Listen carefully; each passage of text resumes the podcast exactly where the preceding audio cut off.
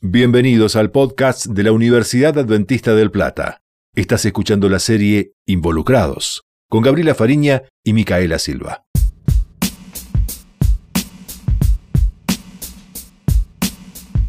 Nadie puede hacer todo, pero todos podemos hacer algo. El consumo tal cual lo conocemos pide un cambio urgente. Comprar, cocinar y comer, bañarse, vestirse, maquillarse y perfumarse. Decorar, plantar y hasta limpiar implican generar residuos.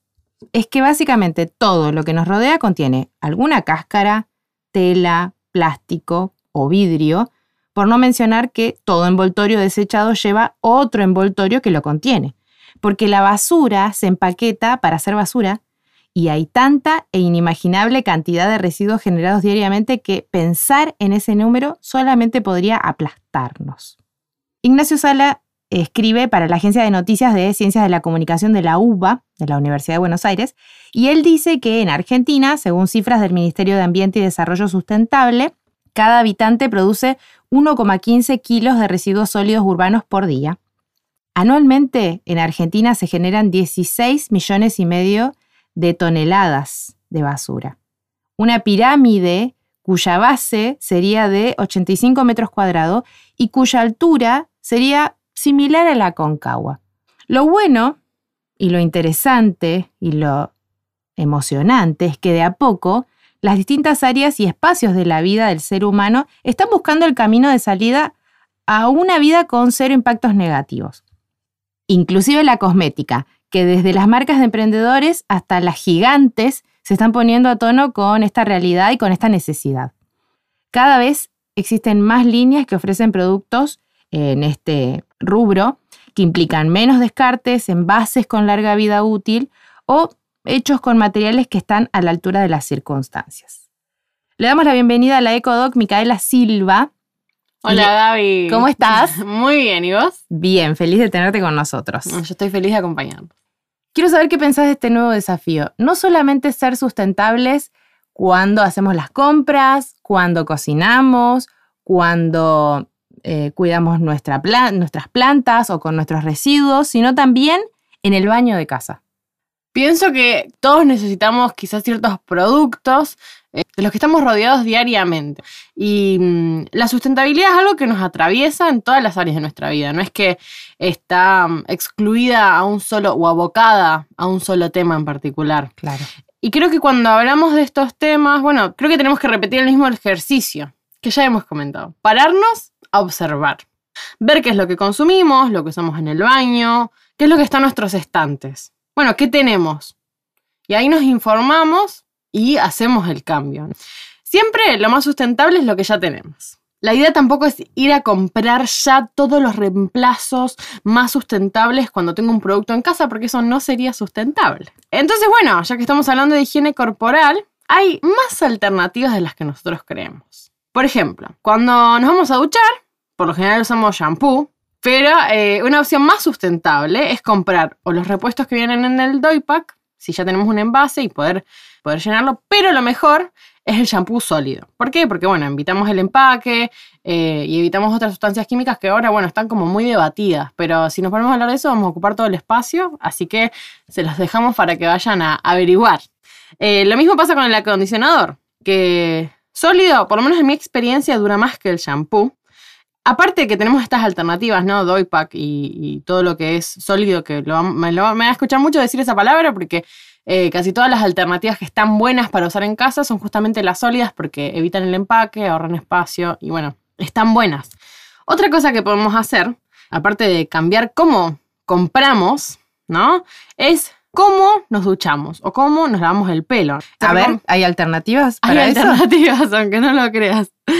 Em, se recomienda hacerlo cada dos o tres días, ¿no? Y si venimos lavándonos todos los días el pelo, obviamente va a ser un proceso de adaptación, como todo, incluso cuando usemos el shampoo sólido. Claro. También algo curioso es que dentro de todo este movimiento Zero Waste hay personas que se lavan el cabello solo con agua. Ajá. Ajá. Y dicen que al principio el cuero cabelludo tiende a compensar la grasa eliminada con el shampoo, ¿no? Todo aquello que, sacamos cuando nos lavamos la cabeza, claro. produciendo más sebo. Inicialmente sin shampoo hay una producción excesiva de sebo y el cabello y el cuero cabelludo se sienten un poco más grasos. ¿Vieron eso que, que decimos, ay no, tengo todo el pelo sucio? Bueno. Pero después a las pocas semanas esto se calma porque el cuero cabelludo ya se adapta a no tener shampoo y quizás si nos interesa esta alternativa, la forma de hacer la transición es tomarlo con calma, ¿no? Disminuir de a poquito la frecuencia. Si me lavo todos los días, bueno, me lavo, empiezo a lavar cada dos días. Claro. O un día sí, un día no. Después lo, lo espacio a tres días y eh, gradualmente me termino deteniendo. Claro. He leído otras opciones que tienen que ver con usar vinagre para enjuagarse el pelo, vinagre con agua. También otra opción como para desintoxicar eh, el cabello de todos los productos que tiene el shampoo que, que solemos comprar toda nuestra vida usando shampoo. Imagínate, el cabello está súper intoxicado. Bueno, yo uso shampoo sólido. Me parece que, por lo menos desde mi experiencia, es súper rendidor y es amigable. El tema es que, bueno, cada, yo creo que cada pelo tiene su proceso de adaptación. Exacto. Y bueno, Hay que probar. hay que probar. Bien, con respecto a los jabones. Claro, otra cosa que usamos en la ducha son los jabones. Una de las opciones quizá para librarnos del packaging es comprar jabones artesanales que suelen ser eh, libres de crueldad animal y con otros productos quizás sin tanto químico. Pero bueno, vienen sin empaque, pero la realidad es que no todos podemos acceder a los jabones artesanales, ya sea por el precio o porque no los consiguen. Y en todo caso, si optamos por los del súper, lo que podemos hacer es tratar de comprar los que vienen de a varios en un mismo paquete, que no solo van a ser más baratos, sino que nos ahorramos el packaging, ¿no? O ese plástico. Y viendo si no es un material eh, mixto, podemos ponerlo en la botella de amor o en el ecoladrillo. Y bueno, evitar quizás los que vienen en cartón individuales o, o grande, porque suelen tener un revestimiento de una capita de plástico. Bueno, y ahí sería más complicado reciclarlo, ¿no? Y no puede ir al compost. Otra de las cosas que usamos en el baño es el cepillo de dientes. Todos creo que tenemos o tuvimos un cepillo de dientes de plástico normal, como el que conseguimos en cualquier lado. Y la opción, la, la alternativa más sustentable son los cepillos de dientes de bambú. ¿Por qué? Porque son compostables, ¿sí? Y las cerdas se ponen en la botella de amor o en el ecoladrillo y en el resto va al compost. Claro. ¿no?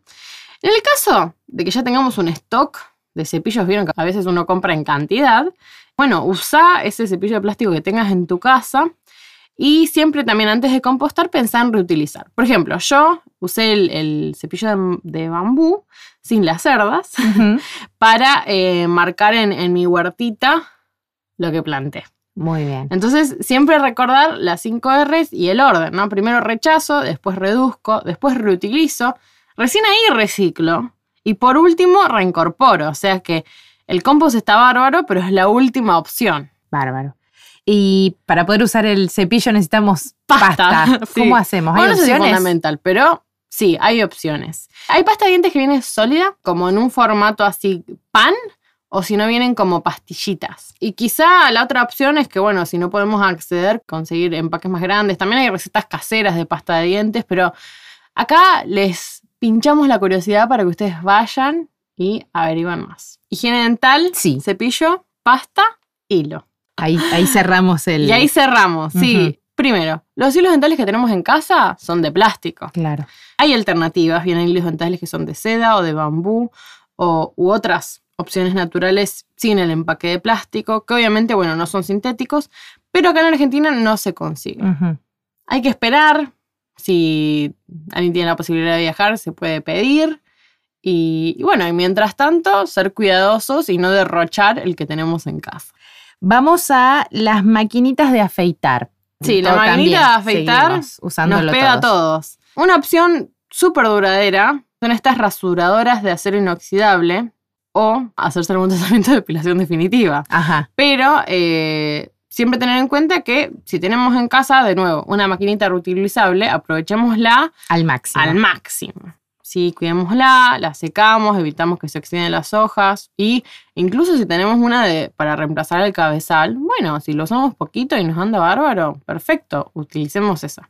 Pero Usamos bueno. al máximo lo que tenemos. Y, después, vemos. Bien. Y algo más. A ver si tenés opciones para el papel higiénico. Tienen papeles higiénicos que son, que valga la redundancia, están hechos de papel reciclado. ¿Sí? O sea, ojo, ¿Qué se reutiliza la celulosa del papel. O sea, no es nada raro. Ah, Pues suelen venir sin blanqueadores claro. y lo ideal sería que si podemos compremos el papel higiénico al por mayor, que eh, si bien tiene su envoltura de plástico, evitamos un montón de plásticos más pequeños Extras. que después terminan siendo en volumen una cantidad mucho mayor al plástico que si hubiéramos comprado eh, al por mayor. También otra opción es el papel higiénico de bambú, que acá no es tan popular, pero se ve. Y si no, el bidet, Claro. que obviamente usas agua, pero es menos agua que la que se usaría para hacer el papel de baño. Entonces, En definitiva, vale. vale. Genial. Y aprovechando que acá en Argentina tenemos bidet, ¿no? Porque en otros países no hay. Así que bueno, es una opción válida. Totalmente.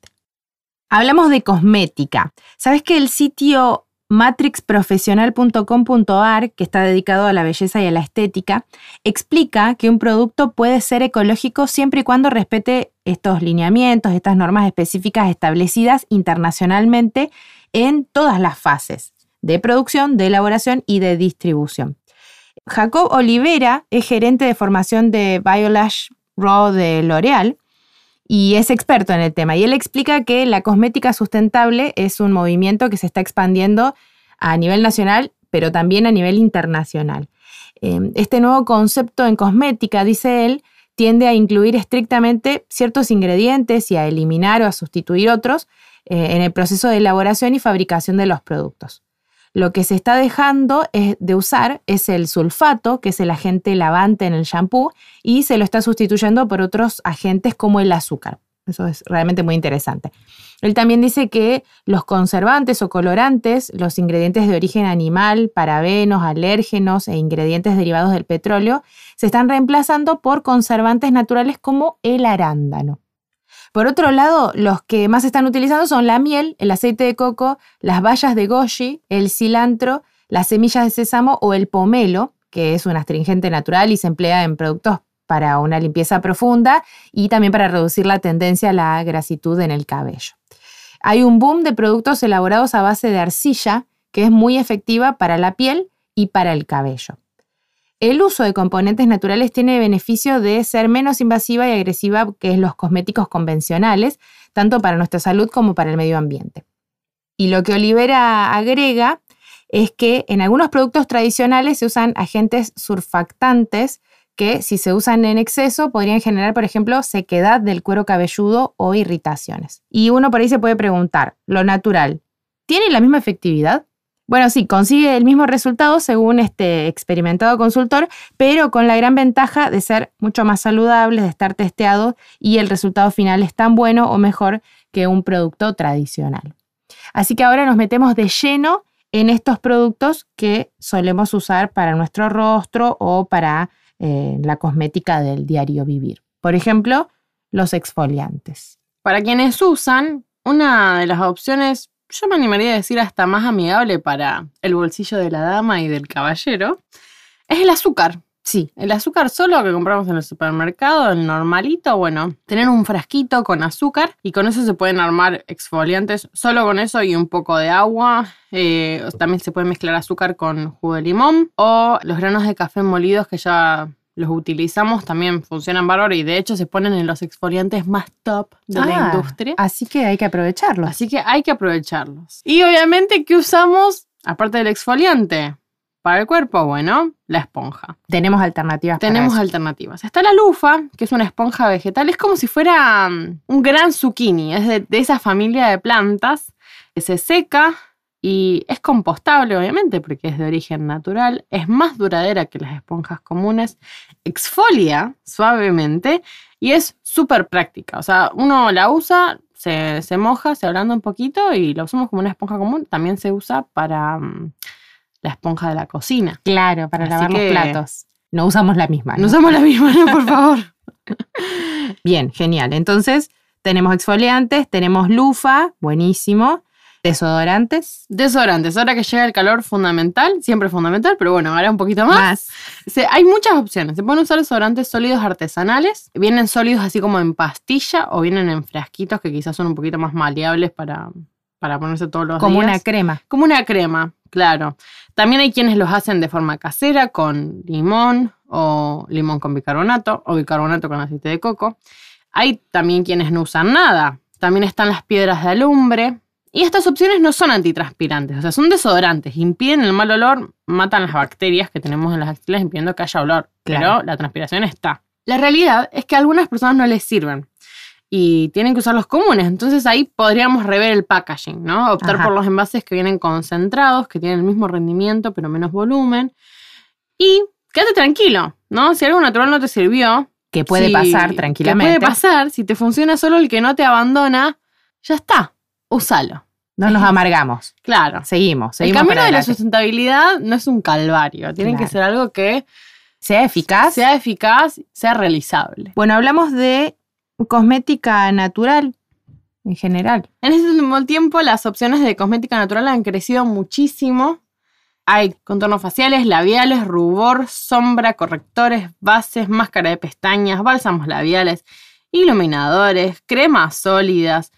En fin, una infinidad de productos que están hechos con sustancias quizás más naturales, con packaging retornable o reutilizable. Y está bueno que probemos. Siempre teniendo en cuenta también a quién le estamos comprando, qué ingredientes puede haber utilizado, porque está bueno que banquemos a los productores locales y a los, produ- a los productores que hacen Artesanalmente. artesanal, sólida, natural, no, no testean animales, pero bueno, hay que tener sus reparos. Incluso hay eh, hasta protectores solares sólidos, hay repelentes para insectos sólidos, pero hay que ver si no funcionan, si no. Obviamente, si nos maquillamos, nos tenemos que desmaquillar. Entonces, ¿cuál es la opción? Bueno, eh, hay como unos. Se llaman pads desmaquillantes, pero son el reemplazo de las toallitas desmaquillantes o el algodón. Son como un retazo, se podría decir, de tela, pero que viene de varias capitas de algodón y- o de otro material, dependiendo a quién le compramos de nuevo. Claro. Son justamente toallitas reutilizables que se lavan y que las usamos así, normal, como usaríamos el algodón, pero con algún desmaquillante o con aceite de coco, así una gotita, para retirar el maquillaje del rostro. Pero se lava y evitamos tirar. Claro. El sitio del país.com, en su espacio de sociedad, saca esta noticia súper, súper impactante para nosotras al menos. El 25 de noviembre del 2020, Escocia aprueba el acceso gratuito y universal a las toallitas femeninas y a los tampones. El Parlamento aprobó por unanimidad el acceso gratuito a estos productos de higiene para la menstruación, convirtiéndose en el primer país del mundo en hacerlo. Y hasta ahora, lo interesante es que estos productos ya eran gratuitos para estudiantes de secundaria y universidad, y el gobierno había destinado considerables fondos a facilitar esta distribución en otros lugares públicos. Pero ahora este gobierno escocés decide que em, la distribución será para todas las mujeres, niñas eh, y personas trans que habiten en Escocia. Y bueno, ya que estamos hablando de sustentabilidad Claro. y Hay que verle el lado sustentable. hay que verle el lado sustentable. La, la menstruación, la higiene femenina también tiene lugar en la sustentabilidad. Em, y hay opciones, ¿no? Tenemos opciones para cambiar los tampones, las toallitas, por la copita, toallitas reutilizables. ¿Y qué pasa? Las toallas y los tampones que se, se fabrican con algunos materiales irritantes tienen todos un mismo final, digamos, ¿no? Eh, terminan en el vertedero y se usan entre 180 y 300 al año. Esto por persona, ¿no? Por mujer. Y además hay que tener en cuenta los empaques, el sobrecosto del marketing o el impuesto rosa y que aparte no se recicla, obviamente. También, si nos cambiaríamos a la opción más sustentable, se puede prevenir el síndrome del shock tóxico, que suele suceder en mujeres que se olviden que tienen los tampones puestos y por otras causas también. Pero bueno, las recomendaciones obviamente para evitar esto son usar los tampones por 4 horas hasta 8, lavarse bien las manos antes de colocarlo, no dormir usando el tampón, no usar tamaños mayores para que te duren más tiempo, obviamente usar el tamaño adecuado. Y la otra es usar la copita en vez del tampón. De es la un copita. desafío, todo el mundo le tiene miedo, hay muchos interrogantes, así que los animamos a que nos escriban por las redes, por privado, en RCU. Si tienen preguntas, nosotros las podemos acompañar y comentar. Bueno, porque es tabú también este tema, ¿no? No solemos hablar de menstruación. ¿Qué pasa con la copita menstrual? Bueno, son ecológicas, son reutilizables, son hipoalergénicas. Obviamente tenemos que tener en cuenta la marca. Siempre hay que hacer averiguaciones antes de comprarla. Uno no puede ir a comprarla así nomás. Se usan como se usan los tampones, pero se pueden usar hasta 12 horas seguidas, aunque se recomienda cambiarlas cada, cada 8 horas. Y una sola copa puede durar hasta 10 años, dependiendo del cuidado, ¿no? Te olvidas de tener que ir a comprar insumos todos los meses. Entonces está bueno. Pero siempre hay que tener varias cosas en cuenta. La marca, el material del que está hecha la copita. No tenemos que comprar la más barata porque queremos comprarnos ya una copita. Porque por lo general las más baratas no son las más buenas. Y si uno hace la cuenta y la divide por... Aunque te dure 5 años nomás. Ya está, Ya, estás está, ganando. Estás súper paga, ya estás ganando todo lo que hubieras gastado en tampones o en toallitas. Entonces, bueno, es quizá perderle el miedo, animarse a probarla. Es una inversión, pero um, funciona y es práctica. Bien. Si no te animas a la copita, ¿Qué tenemos hago? la opción de las toallitas de tela, que son la alternativa, ¿no? Si te sentís incómoda o no te da ganas, esta es tu opción. Funcionan como las toallas normales, absorben muchísimo, suelen ser de algodón de varias capas, vienen en diferentes tamaños, ¿no? Vienen en formato protector diario, para flujo normal, abundante, las nocturnas, y suelen durar hasta 8 horas colocadas y se lavan. Vienen como con botoncitos para colocar en la ropa interior y que no se muevan Exacto. pero funcionarían igual, digamos, nada más que las lavamos y se reutilizan. Bien. Y otra opción que se consigue en Argentina, porque yo pensé que no, son unas bombachas reutilizables. Vienen de diferentes colores y funcionan como las toallitas, nada más que dentro de la bombacha está cosida estas, estas capas absorbentes y vienen diferentes modelos, ¿no? Al igual que la ropa interior, tipo colales, culot, vedetina. Y bueno, también es una opción para estar más cómoda y segura. Una, la marca más famosa es obviamente, de- se encuentra en Estados Unidos y en otros países, pero en Mercado Libre hay unas, ¿Hay opciones? hay opciones argentinas Mirá, hechas acá Qué de bien. estas bombachas para el periodo. Y obviamente van a tener eh, otro costo, pero Tienen otro costo y también son una inversión. A ver, todos estos productos no salen 100 pesos. claro. El tema es que cuando uno hace el balance, ¿cuánto te duran? Sí, Porque y convengamos además que los productos de higiene femenina igualmente no son baratos. no son económicos, pero además eh, estamos, como dice mi mamá siempre, ahorrando en médico. Claro, ¿No es incluso, por ejemplo, si vos, mujer que nos estás escuchando, usas protectores diarios todos los días, las ginecólogas no los recomiendan. Entonces, ¿qué es lo que primero puedes hacer? Bueno, comprar unos protectores diarios de algodón que son respirables, que sí pueden andar. Y empezás a- el hábito. Exacto, y empezás a reemplazar. Y te estás beneficiando en realidad, porque mm, para tu higiene femenina es mucho mejor. Totalmente. Anímate hoy a dar el primer paso. Sé un reciclador imperfecto, sé un vegetariano imperfecto o sé imperfectamente sustentable, porque varios pequeños cambios conscientes son mucho mejores que ningún cambio en absoluto.